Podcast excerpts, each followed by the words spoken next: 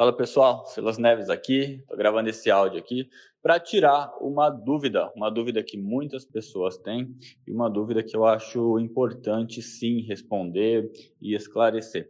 E essa pergunta é como adaptar as ferramentas da PNL para o atendimento online. Então, algumas ferramentas da PNL utilizam a ancoragem espacial, que você marca alguns espaços no chão, outras utilizam é, a âncora, o toque físico, você toca na pessoa. Como que faz então para adaptar isso para o atendimento online? É possível? Não é possível? A resposta é sim, é possível. Dá para você fazer isso, pegar uma ferramenta que utiliza espaço, que utiliza toque e passar para online. Como fazer isso? É aí que tá, é aí que vem a mentalidade do practitioner, é aí que vem a mentalidade do master, que é justamente ter essa habilidade de ajustar e adaptar as ferramentas para a situação e adaptar também ela para o cliente. Porque muitas vezes vai ser necessário isso, a gente pegar uma ferramenta e fazer algumas alterações, mudar alguma coisa ou outra, para que ela fique mais adequada para o cliente. E além disso, nessa situação, ajustar as ferramentas para que elas fiquem adequadas à situação do atendimento online. Então, como que faz isso então, Silas? Como que a gente faz para poder é, ir lá e conseguir fazer essa transição, pegar uma ferramenta utilizada no, no atendimento presencial e passar para online? A grande questão aqui é você utilizar a imaginação do cliente. Por exemplo, muitas ferramentas que utilizam ancoragem espacial.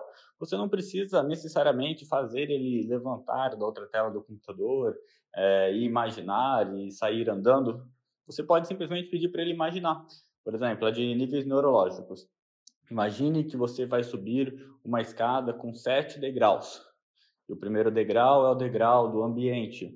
Você faz a pessoa imaginar que ela está subindo cada degrau. Então, ela vai criar uma espécie de ancoragem mental dentro desse padrão que você criou, que é o padrão da escada. Só tem essa forma? Não, você pode criar outras formas de fazer isso. Dando aqui um exemplo a estratégia de Walt Disney, por exemplo. Como você pode fazer? Feche os olhos e imagine que tem o desenho do Mickey na sua frente.